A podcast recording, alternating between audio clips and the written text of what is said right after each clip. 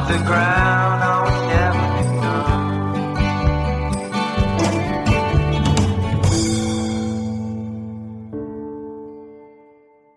Hallo und herzlich willkommen zum Wortkollektiv-Podcast. Ich bin Friederike und mir per Skype verbunden sind zwei Menschen und zwar wie immer Svenja Hallo, hallo. und außerdem Antje. Denn Antje ist nicht am selben Ort wie wir, sie ist nicht mal auf dem gleichen Kontinent, denn sie wohnt in Südafrika und das ist jetzt unser vierter Anlauf, diese Folge aufzunehmen, weil die Verbindung immer so schlecht ist. Antje, bist du noch da? Ja, hallo. Hurra! Ja, sehr schön, Hurra, dass du da genau. bist. Halleluja. Wir sind jetzt schon weitergekommen als bei jedem anderen Anlauf, als irgendwie jedes Mal, wenn du Hallo sagen wolltest, dein Skype abgestürzt ist. ähm, schön, dass du da bist, Antje. Äh, Antje kommt auch aus der evangelisch reformierten Kirche, so wie Friederike und ich auch. Und äh, wir haben uns 2012 kennengelernt bei einer internationalen Jugendbegegnung in Ruanda. Äh, mittlerweile lebst du, wie gesagt, in Südafrika schon fast vier Jahre, oder? Ja, es ist im Dezember vier Jahre. Äh, wie kam das? Warum bist du überhaupt nach Südafrika gegangen? Svenja, im selben Jahr, in dem wir uns kennengelernt haben, habe ich meinen jetzigen Mann kennengelernt, Franz Duplessis, der in Südafrika ja, geboren ist und gelebt hat und immer noch lebt. ähm, und ja, dann haben wir im Verlauf unserer Beziehung ein paar Pläne geschmiedet und dann bin ich im Jahr 2014 am 31. September nach Südafrika gekommen und habe 2015 meine theologischen Studien in Stellenbosch weitergeführt und abgeschlossen. Und ja, seitdem leben wir jetzt hier in Britz im schönen Nordwesten Südafrikas. Du stehst jetzt so ein bisschen zwischen äh, Vikariat und Ordination. Ähm, kannst du mal kurz erzählen, wie deine Situation gerade ist? Wo willst du hingehen? Ähm, als was arbeitest du gerade? Ich habe 2016 mein Vikariat in hier in einer Gemeinde ähm, in der Nähe abgeschlossen. Das ist in Südafrika nur ein Jahr lang. Und ich habe mich an die, ich bin jetzt ein Gemeindeglied der Dutch Reformed Church in Südafrika. Das ist die weiße afrikanisch sprechende Kirche. Die habe ich ausgesucht, weil es die Kirche meines Mannes ist und wir dachten, weil es sowieso schon kulturelle Unterschiede gibt, wäre es vielleicht nett, wenn wir dem gleichen Kirchenverband angehören. Und seit Anfang 2017 bin ich eben äh, Pfarramtsanwärterin, wie man das, glaube ich, schön übersetzen könnte. Das afrikanische Wort ist Proponent. Das heißt, ich kann mich bei Gemeinden bewerben, um ordiniert da zu werden und als Pastorin dort zu arbeiten. Das habe ich in den letzten zwei Jahren versucht. Es ist nicht so einfach, weil ich Ausländerin bin, weil ich eine Frau bin, weil die äh, Berufssituation hier ein wenig anders ist. Und ich arbeite jetzt seit drei Monaten als äh, Generalsekretärin von einer äh, Nichtregierungsorganisation, einer nicht gewinnbringenden Organisation, die in dem Dorf, in dem wir leben, in Britz, versucht, Gemeinschaftsentwicklung voranzutreiben und ja, ein bisschen soziale Gerechtigkeit voranzutreiben. Ist das ein großer Unterschied, auch gerade mit Frauenordination in Südafrika im Vergleich zu Deutschland? Ich glaube schon. Ähm, ich muss ehrlich sagen, ich weiß in Deutschland auch nicht hundertprozentig, wie die Situation dort ist. So wie ich das aus Deutschland mitkriege, ist einfach ein Großteil der Theologiestudierenden und der Pfarramtsanwärter weiblich im Moment. Das ist in Südafrika auf jeden Fall noch nicht so. Das ist noch sehr klassisch Männerberuf, obwohl es immer mehr Frauen gibt, die das machen. Und es gibt auch ordinierte Pastorinnen. Also so ist es nicht, dass es das jetzt irgendwie gar nicht gibt. Aber theologisch, dass der Mann das Haupt des Hauses ist und auch da äh, religiös das Sagen hat, das ist einfach noch sehr stark so, dass wenn vor dem Essen gebetet wird, dann ist es ganz deutlich, dass der Mann das macht, das wird nicht die Frau machen. Ähm, ja, also um geistliches Haupt des Hauses zu sein, ist auf jeden Fall noch Männersache. Und wenn es im Haus so ist, dann ist es ja auch in vielen Gemeinden so, dass sich da Männer nicht unbedingt von Frauen etwas sagen lassen. In Südafrika gibt es mehrere reformierte Kirchen, also unter anderem eben die Dutch Reformed Church, in der äh, du jetzt auch arbeitest. Eine andere Kirche wäre zum Beispiel die Urxa, das ist ähm, eher eine schwarz geprägte Kirche. Ähm, die Dutch Reformed Church war früher sehr verwickelt in die Apartheidsstrukturen. Wie, wie hat sich die Kirche mit dieser Vergangenheit auseinandergesetzt und wo steht sie heute? Die Urxa ist ein Ableger der Dutch Reformed Church ähm, und die hat sich entwickelt, weil die Dutch Reformed Church ähm, an einem bestimmten Zeitpunkt, ich weiß jetzt nicht das, das Jahr, gesagt hat, dass es nicht in Ordnung ist, wenn Weiße und Schwarze zusammen Nachtmahl feiern. Ähm, Abendmahl, Entschuldigung, das afrikanische Wort ist Nachtmahl. Also wenn sie zusammen Abendmahl feiern, ähm, das ist nicht erlaubt und da muss es jetzt halt verschiedene Kirchen geben. Ähm, und ja, die Dutch Reformed Church war quasi der, der Punkt, der, also der Ort, in dem Apartheidstheologie entstanden ist oder Apartheidsdenken auch entstanden ist. Und heutzutage versuchen, bemühen sich alle sehr darum, äh, wegzukommen von diesem Image und wegzukommen von dieser Identität. Und es gibt wirklich sehr viele Bemühungen, ähm, sich nicht mehr als diese rassistische Kirche äh, zu präsentieren. Aber es ist in Südafrika sehr, sehr schwierig, wenn es kommt zum Thema ähm, Religion oder Glaube, Kirche und Rassismus. Ich habe einmal in einem Buch gelesen, dass der Sonntag der rassistischste Tag in Südafrika ist, weil an den Arbeitsplätzen müssen alle zusammenarbeiten und in den Schulen müssen alle ähm, zusammen zur Schule gehen. Aber am Sonntag sucht sich dann doch jeder wieder seine eigene Kirche aus, die äh, seiner Kultur entspricht und vor allen Dingen auch seiner Sprache. Das muss man ja auch berücksichtigen, dass ähm, jede jede Kulturgemeinschaft eine andere Sprache hat in Südafrika. Und ja, dass man da eben als äh, Dutch Reformed Church sehr einladend sein kann.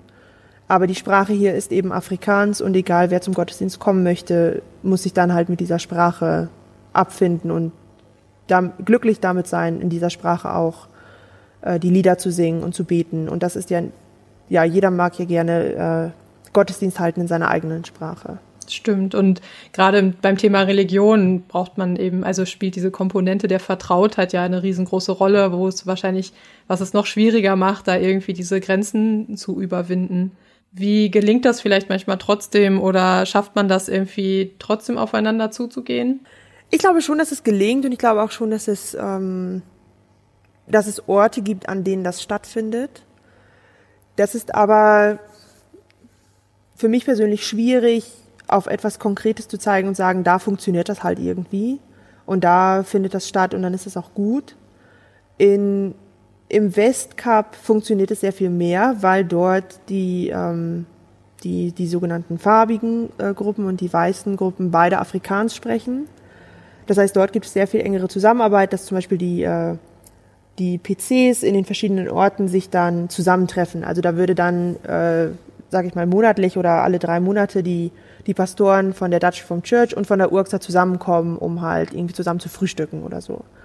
Ähm, und daraus entwickeln sich dann zum Teil auch äh, ähm, Kanzel, Kanzeltäusche, Tausch, ein Kanzeltausch-Situation, wie man das nennt.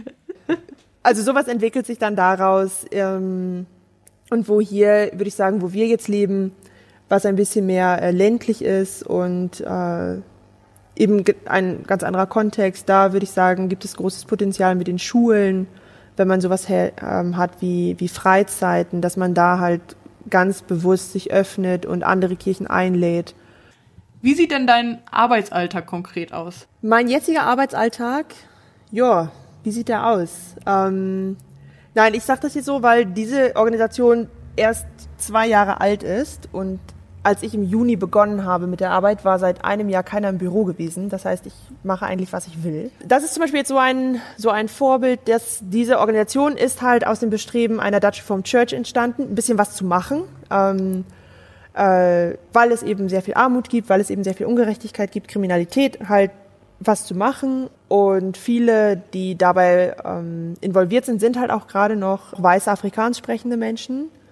Und das finden die halt auch gar nicht weiter schlimm. Es ist ja auch nicht schlimm, es ist ja immer gut, wenn Leute was machen wollen. Aber wo mir dann sofort auffällt, ist es halt sehr, ähm, wie nennt man das denn, paternalistisch, dieses wir kümmern uns jetzt halt um die. Ähm, wir geben jetzt halt armen schwarzen Kindern was zu essen. Und das spiegelt sich halt auch in meinem Arbeitsalltag, dass es da eher geht um, um, um Helfen als um Begegnung, wo ich sagen würde, man muss halt das muss halt Hand in Hand gehen, weil wenn man vernünftig helfen möchte, muss man ja auch wissen, was, was der oder die andere nötig hat. Ähm, und da muss ja auch wieder dieses, dieses Gegenseitige eigentlich reinkommen, dass man sich halt nicht wie der, wie der große Macker fühlt, der halt irgendwie hilft. Aber ja, meine Arbeit ist meistens ähm, ja ganz schnöde Büroarbeit. Also es, ich würde jetzt gerne coole Geschichten erzählen, aber es ist im Moment noch sehr schnöde Büroarbeiten und halt ausloten, wie kann man mit äh, begrenzten Ressourcen die meisten Dinge irgendwie in Gang setzen. Wir wollen jetzt gerne ein paar äh, Ferienprogramme ähm, starten für die Kinder hier in den, ähm, in den Communities wo man halt den Kindern einen Ort gibt, wohin sie können, gehen können, während die Eltern halt arbeiten, wo man es, Essen austeilt, wo man aber auch über Themen reden kann, die zu tun haben mit, ähm, mit Missbrauch, mit Drogen, mit äh, gesunder Ernährung, gesunder Bewegung, also solche Dinge, dass man dort Kindern eben eine Möglichkeit gibt, sein, ihre Zeit zu verbringen, die nicht halt dann irgendwas mit Kriminalität zu tun haben. Du hast gerade ähm, von der so, ich sag mal, gönnerhaften oder paternalistischen Art zu helfen ähm, gesprochen. Ist das auch eine Art von äh, latentem Rassismus, der da noch da ist? Oder also nicht böswillig oder so, aber vielleicht so ein struktureller Rassismus? Beziehungsweise welche Rolle spielt äh, Rassismus und Rassentrennung heute noch in Südafrika generell? Also die Auswirkungen der Apartheid sind noch überall sichtbar. Es ist ganz klar, wer, welch, wer niedere Arbeiten verrichtet, wenn man das jetzt mal in Anführungsstriche setzt, das sind hier halt ganz klar noch Schwarze, die das machen und Weiße, die so etwas nicht machen.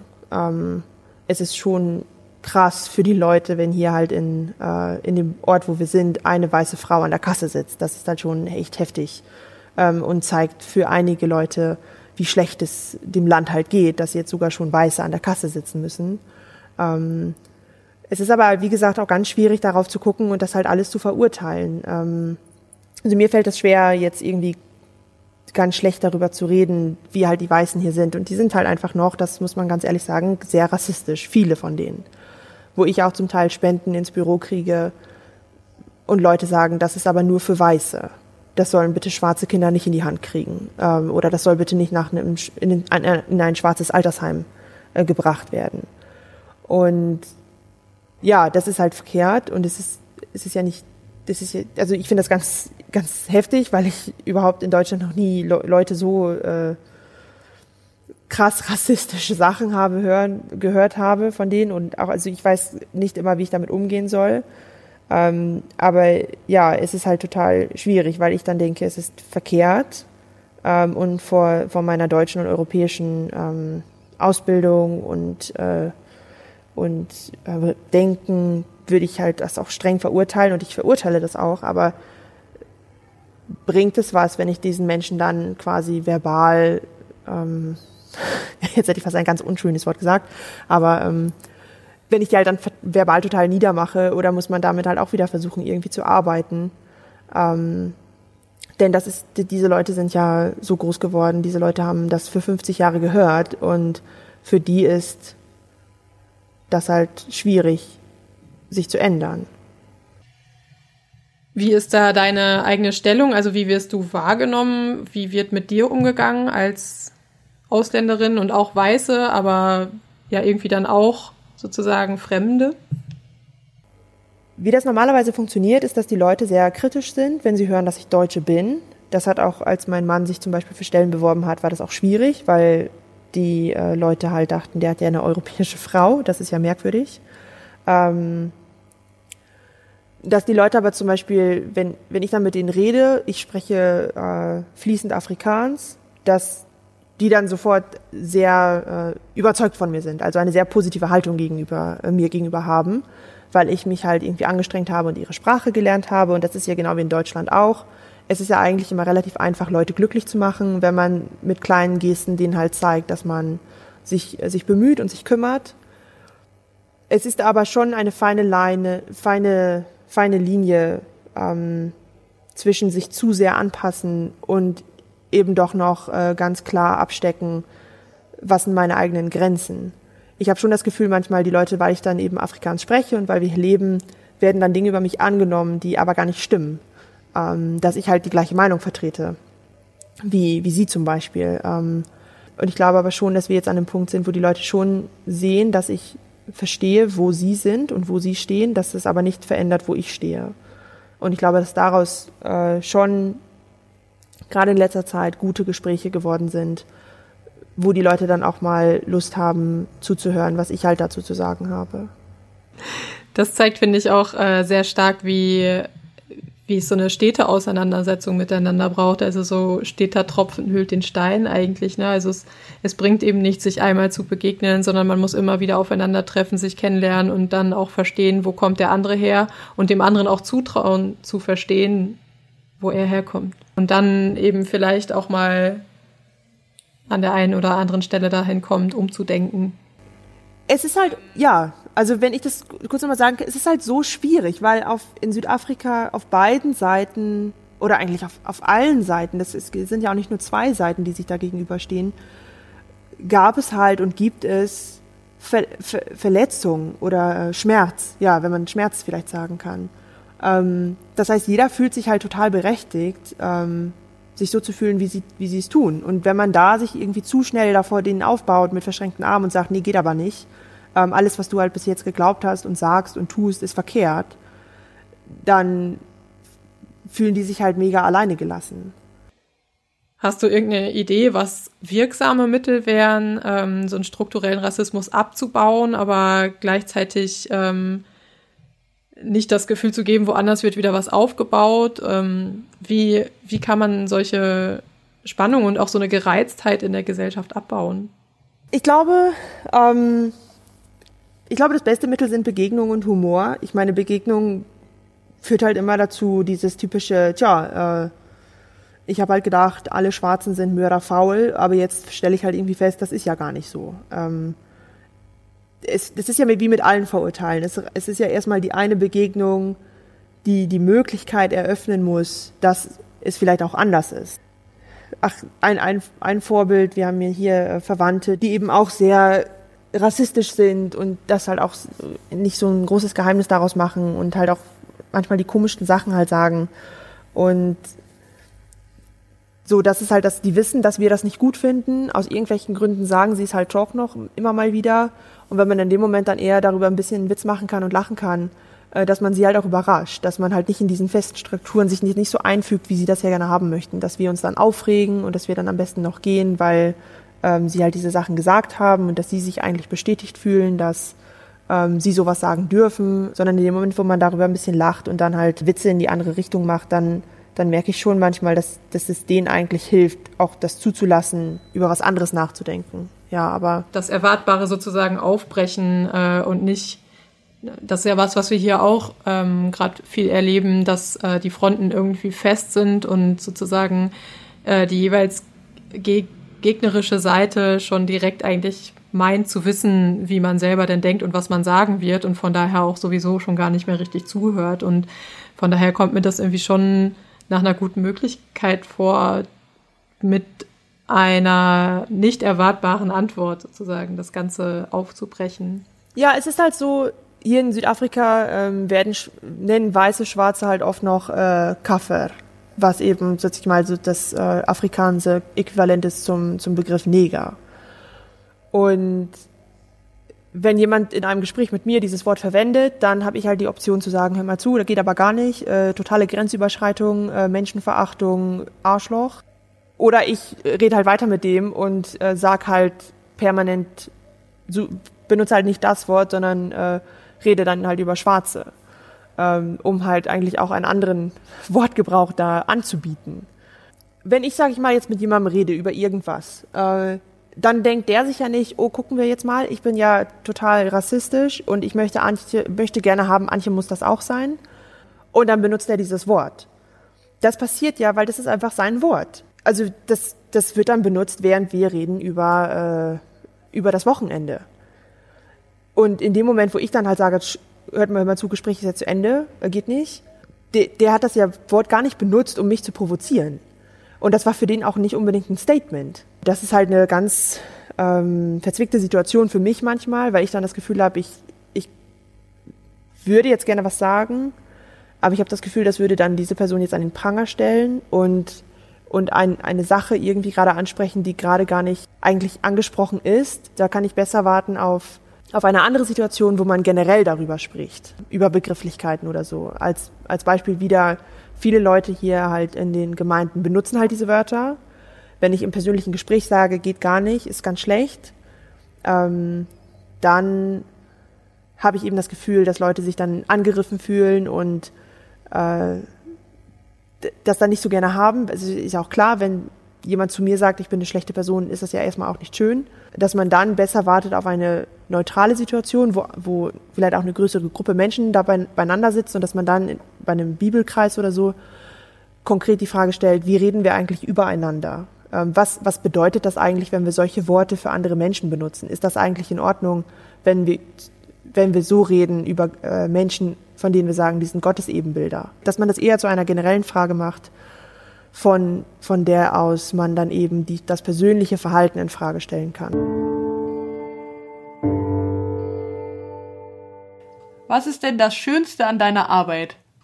Vor allem im Vergleich auch zu Deutschland. Mm, das Schönste an meiner Arbeit. Ähm, für mich persönlich ist es sehr, sehr schön, in Südafrika zu arbeiten, weil eben eine unheimliche Umbruchsstimmung herrscht. Äh, und das wahrscheinlich auch schon seit 30 Jahren.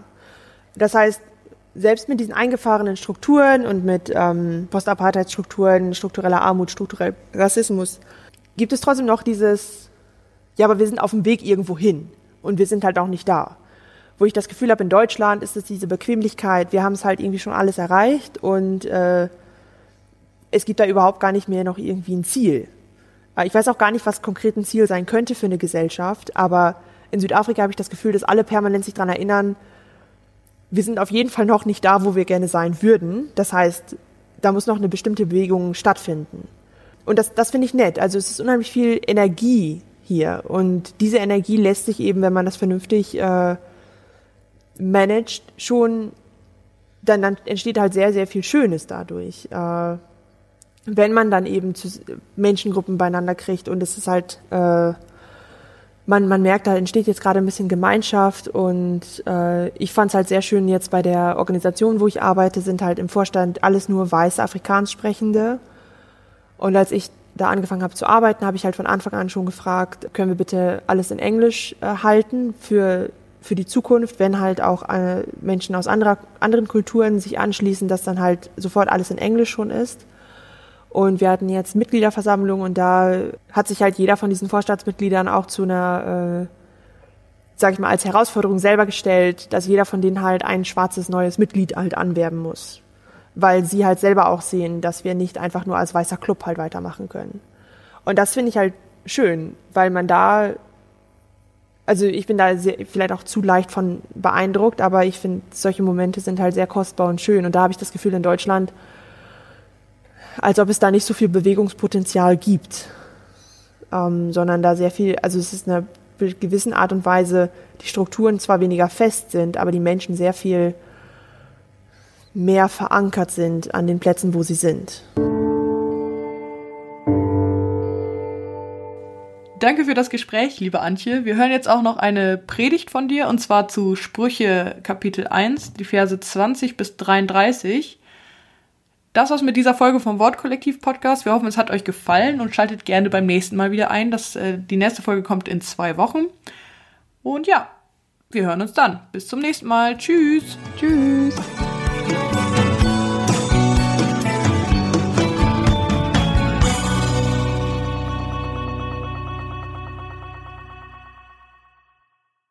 Der Ruf der Weisheit. Die Weisheit ruft auf der Straße. Auf den Plätzen erhebt sie ihre Stimme im größten Lärm ruft sie. Am Eingang der Stadttore spricht sie ihre Worte. Wie lange noch, ihr Einfältigen, liebt ihr die Einfalt? Und wie lange gefällt den Spöttern ihr Spott und verschmähen die Dummen die Erkenntnis? Wenn ihr umkehrt auf meine Ermahnung hin, dann will ich meinen Geist strömen lassen für euch. Meine Worte will ich euch kundtun. Weil ich gerufen habe und ihr nicht wolltet, weil ich meine Hand ausgestreckt habe und niemand darauf acht gab, und weil ihr jeden Rat von mir in den Wind geschlagen habt und meine Ermahnung nicht wolltet. Darum will auch ich lachen bei eurem Unglück. Wenn Schrecken über euch kommt, will ich spotten, wenn Schrecken über euch kommt wie ein Unwetter und euer Unglück wie ein Sturm heranzieht, wenn Not und Angst euch überfallen, dann werden sie mich rufen. Ich aber werde nicht antworten. Sie werden mich suchen und nicht finden, weil sie die Erkenntnis verachtet und sich nicht für die Furcht des Herrn entschieden haben. Meinen Rat haben sie nicht gewollt, jede Ermahnung von mir haben sie verschmäht. Darum müssen sie essen von der Frucht ihres Weges und satt werden von ihren Plänen. Denn ihre Untreue bringt die Einfältigen um, und die Dummen richtet ihre Sorglosigkeit zugrunde. Wer aber auf mich hört, wohnt sicher und hat Ruhe vor dem Schrecken des Unheils.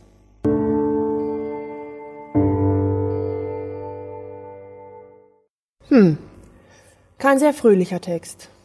Er erinnert mich sofort an zwei Sätze, die ich oft höre, Sätze, die ich wahrscheinlich selber oft benutze. Der erste Satz ist, wer nicht hören will, muss fühlen. Ich höre ihn hier in Südafrika vor allem, wenn zunehmend ungeduldige Eltern mit ihren Kindern reden. Da wird ein paar Mal ermahnt und dann folgen den Worten Taten und es setzt ein paar warme Ohren. Denn wer nicht hören will, muss eben fühlen. Der zweite Satz, der mir in die Gedanken kommt, ist, ich hab's dir ja gesagt. Ich hab's dir ja gesagt. Die meisten von uns kennen diesen Satz nur allzu gut. Entweder benutzen wir ihn selbst oder wir kriegen ihn zu hören. Und es gibt sicherlich wenig Worte in egal welcher Sprache, die einen missmutiger werden lassen. Ich hab's dir ja gesagt. Die Merkel, die wird's nicht mehr lange machen. Ich hab's dir ja gesagt. Mit meinen Eltern kann man einfach nicht reden. Ich hab's dir ja gesagt, du hättest nicht so spät alleine nach Hause laufen sollen. Ich hab's dir ja gesagt, wärst du mal früher zum Arzt gegangen. Ich hab's dir ja gesagt, das kann eh nicht funktionieren. Ein Satz, perfekt für alle Rechthaber und Besserwisser. Mein Mann sagt häufig zu jungen Paaren, die sich auf ihre Hochzeit vorbereiten, ihr werdet oft die Wahl haben. Entweder ihr wollt Recht haben oder ihr wollt glücklich sein. Natürlich, viele von uns sind sehr glücklich, gerade wenn wir Recht haben. Aber ich denke doch, die meisten von uns, theoretisch zumindest, dass wir lieber glücklich sein wollen, als dass wir um jeden Preis Recht haben und Recht behalten wollen. Und trotzdem, ich hab's dir ja gesagt, dieser Satz scheint manchmal so allgegenwärtig in der Welt, die Angst, diesen Satz zu hören, hängt manchmal wie ein drohendes Unheil über unseren Köpfen. Ich konnte das neulich wieder beobachten bei einem Konfi-Camp. Da waren nun in meiner Gruppe drei Mädchen und drei Jungen und wir waren auf einer Nachtwanderung. Die Betreuer hatten uns eine Karte gegeben, womit wir uns auf Schatzsuche begeben mussten. Die Mädchen haben sich die Karte geschnappt und versucht, den Weg zu finden. Die Jungs waren leider zu cool, sich überhaupt anzustrengen und trotteten so drei Meter hinter uns her. Je länger wir liefen, ohne an markierten Punkten vorbeizukommen, desto mehr unkten die Jungs hinter uns rum, dass wir eh auf dem verkehrten Weg seien, und sie haben so lange rumgemutzt, dass die Mädchen sich irgendwann unsicher wurden und wieder umgekehrt sind zu unserem Startpunkt. Sie haben sich wieder neu auf den Weg gemacht, nur um später herauszufinden, dass sie von Anfang an den richtigen Weg gefunden hatten. Ich hab's euch ja gesagt. Die Jungs in unserer Gruppe hatten zum Glück nicht die Chance, diesen Satz loszuwerden. Aber nur die Angst der Mädchen, dass die Jungs vielleicht am Ende doch recht haben könnten, dass sie auf dem falschen Weg sein könnten, dass sie sich dafür würden rechtfertigen müssen, dass sie die falschen Entscheidungen getroffen haben. Nur diese Angst vor diesem Satz hat die Mädchen so verunsichert, dass die ganze Gruppe umgedreht ist. Und ich selber stelle bei mir die Angst vor diesem Satz vor, die Angst vor dieser Haltung, als ich vor vier Jahren nach Südafrika gezogen bin, gab es einige Menschen in meinem Umkreis, die es für keine gute Idee hielten, die mich gewarnt haben vor dem Frauenbild in Südafrika, vor der wirtschaftlichen Situation, der Kriminalität, vor dem ganz anderen. Und gerade wenn ich mit diesen Leuten heute rede, dann hüte ich mich, über irgendetwas Schlechtes in meinem Leben zu sprechen, sondern ich versuche, mich so glücklich wie möglich zu präsentieren, um ihnen bloß keine Genugtuung zu verschaffen, um ihnen bloß nicht Recht zu geben. Ich hab's dir ja gesagt. Ein Satz für Skeptiker und Zweifler, ein Satz für all die Schwarzseher, für all die Selbstgerechten, deren Augen nur Fehler und Probleme sehen, außer bei ihnen selbst. Ein Satz, der viel zu oft anderen Menschen wehtut, ihnen den Wind aus den Segeln nimmt und diejenigen niederschmettert, die versuchen, sich auf den Weg zu machen. Ein Satz eigentlich für die Ängstlichen. Wird er doch nur gesprochen, wenn der Ausgang, wenn das Ende bereits bekannt ist und abschließend beurteilt werden kann, wie dumm und einfältig die Person war, die es zumindest versucht hat. Eigentlich ist es traurig, dass dieser Satz in der Welt ist. Es ist traurig, dass wir Menschen so sind, dass wir diesen Satz nötig haben. Es macht mich traurig, wie oft ich selber viel lieber Recht habe, als glücklich zu sein. Bei großen Dingen wie politischen Meinungen, Zukunftsprognosen und Prinzipienfragen, aber auch bei so kleinen Dingen wie der Frage zwischen mir und meinem Mann, wer nun wieder vergessen hat, neues Toilettenpapier einzukaufen. Es ist traurig, dass wir gegenüber Kollegen, Nachbarn, Familienmitgliedern, Freunden oder Partnern diese unglaubliche Genugtuung empfinden, wenn wir ihnen endlich zeigen können, dass wir schon die ganze Zeit recht hatten. Es sagt eine ganze Menge über uns und die Welt, dass wir vor lauter Rechthaberei gar nicht mehr daran interessiert sind, wirklich glücklich miteinander zu sein. Dass wir lieber Recht haben, als jemanden zu unterstützen, den wir lieben. Dass wir lieber Recht haben, als zuzuhören. Dass wir lieber Recht haben, als lieb zu haben. Was haben wir davon? Was gewinnen wir da eigentlich, wenn wir Recht haben?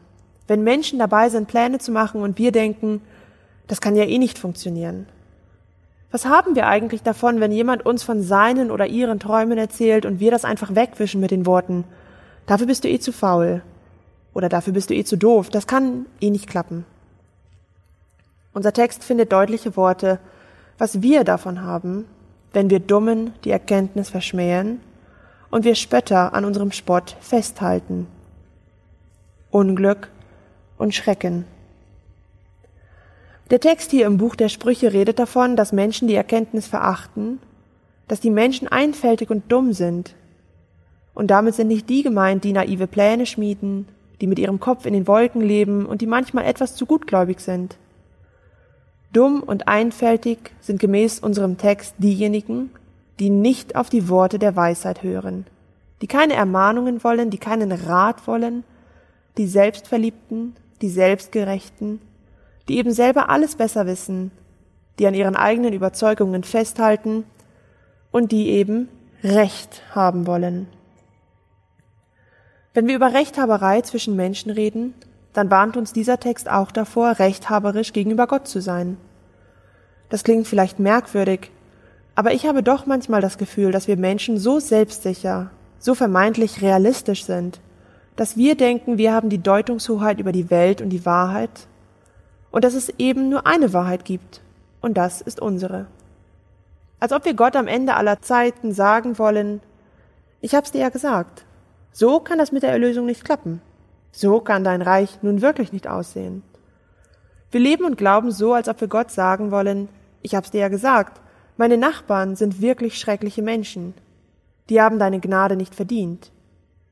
Als ob wir Gott sagen wollten, ich hab's dir ja gesagt, die Flüchtlinge, die gehören alle eingesperrt. Ich hab's dir ja gesagt. Die AfD-Wähler, mit denen kann man nicht reden. Selbst du nicht. Ich hab's dir ja gesagt, einige Menschen haben deine Liebe nicht verdient. Und meine schon gar nicht. Ich hab's dir ja gesagt. Ein wahrhaft menschlicher Satz. Und dabei ist am Ende Gott der Einzige, der diesen Satz wirklich benutzen kann. Denn durch unseren Text wird deutlich, Gott wird uns eines Tages sagen, ich hab's euch ja gesagt, ich wollte euch doch helfen, aber ihr habt meinen Rat in den Wind geschlagen. Ihr wolltet meine Ermahnungen nicht, ich habe meine Hand ausgestreckt und niemand hat darauf acht gegeben. Gott ist der eine, der einzige, der am Ende Recht haben wird. Seine Weisheit und nicht unsere wird am Ende der Schlüssel zu seinem Königreich sein. Die Weisheit Sie steht an der Straße und ruft. Sie streckt ihre Hand aus und gibt damit allen die Möglichkeit, um nicht selbstgerecht sein zu müssen, sondern um teilzuhaben an Gottes Recht und damit an seiner Gnade und Gerechtigkeit. Um nicht Recht haben zu müssen, sondern wahrlich glücklich zu sein. Es ist die Einladung Gottes, die jedem und jeder von uns zukommt, um auf sein Wort zu hören um seinem Wort zu folgen und nicht unsere eigenen Worte anzubeten. die Weisheit, ein Schlüssel zum Königreich, in dem nicht Stammtischparolen, Hass und Vorurteile regieren, sondern allein Gottes Liebe. Gott streckt seine Hand nach uns aus, er ruft auf der Straße. Aber wir, wir wollen ja nicht. Wir gehen dran vorbei. Die Weisheit ruft auf der Straße, auf den Plätzen erhebt sie ihre Stimme und mit diesem Bild wird behauptet, Gottes Wort kommt zu uns mitten im Alltag. Es springt uns förmlich ins Gesicht. Aber wo finden wir Gottes Wort? Wo hören wir die Stimme der Weisheit? Eine Stimme im Hinterkopf? Ein unangenehmes Gespräch mit jemandem, der ganz anders ist als ich? Definitiv hören wir sie in der Bibel, die Botschaft von Gnade, von der Liebe Christi, der Liebe Gottes zu seinen Menschen, die bleibt klar und deutlich sichtbar in der Bibel für jeden, der sie liest und ihre Worte hört. Vor 2000 Jahren war Gottes Wort in der Welt, als Mensch, und seitdem wird es uns bezeugt in den Schriften der Bibel. Wie lange noch, wir Einfältigen, lieben wir unsere Einfalt? Und wie lange gefällt uns Spöttern unser Spott? Wie lange werden wir Dummen dennoch die Erkenntnis von der Liebe Gottes verschmähen. Warum hören wir nicht zu? Warum beherzigen wir nicht die Ermahnungen? Unsere Selbstgerechtigkeit hält uns zurück, uns für die Furcht des Herrn zu entscheiden. Unsere Selbstgerechtigkeit hält uns zurück, um uns zu entscheiden für ein stummes Staunen über die Liebe Gottes. Warum? weil Selbstgerechtigkeit und Gottesgerechtigkeit sich ausschließen.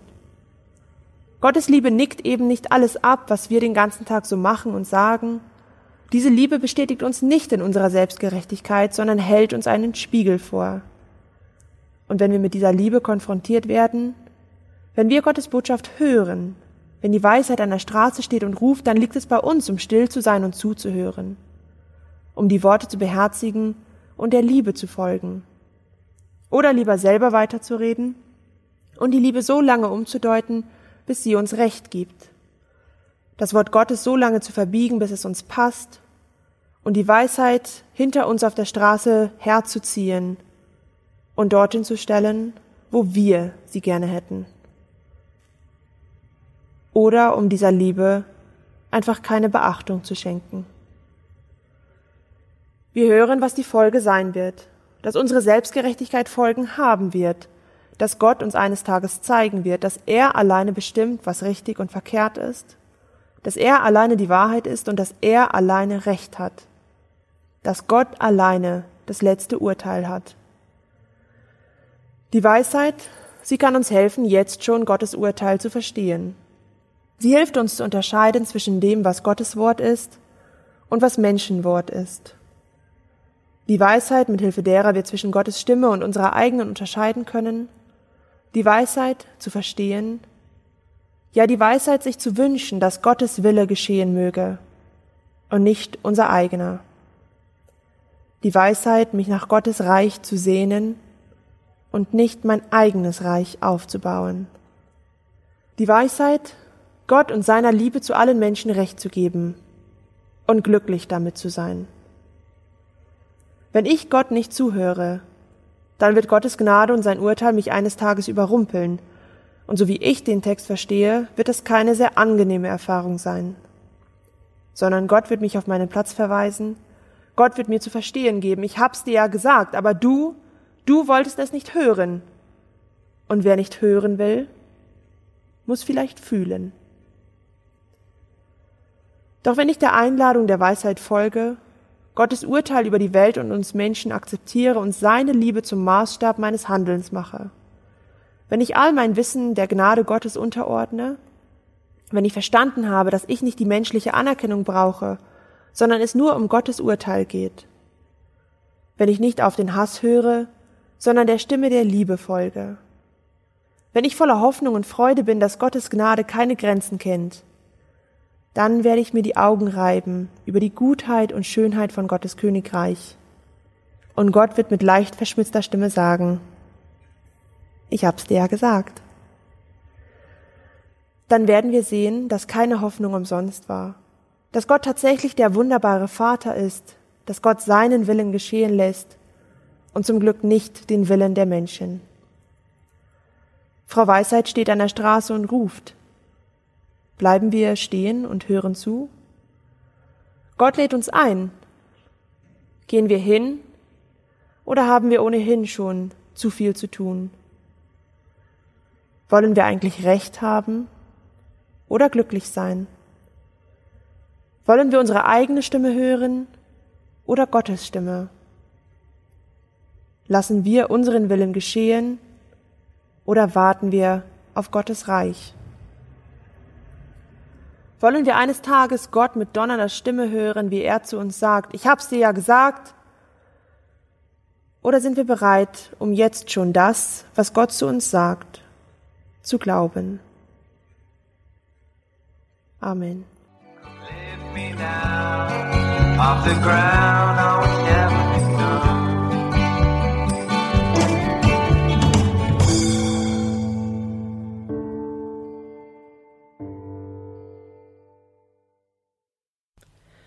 Der Wortkollektiv Podcast ist Teil des Ruach.jetzt Netzwerks.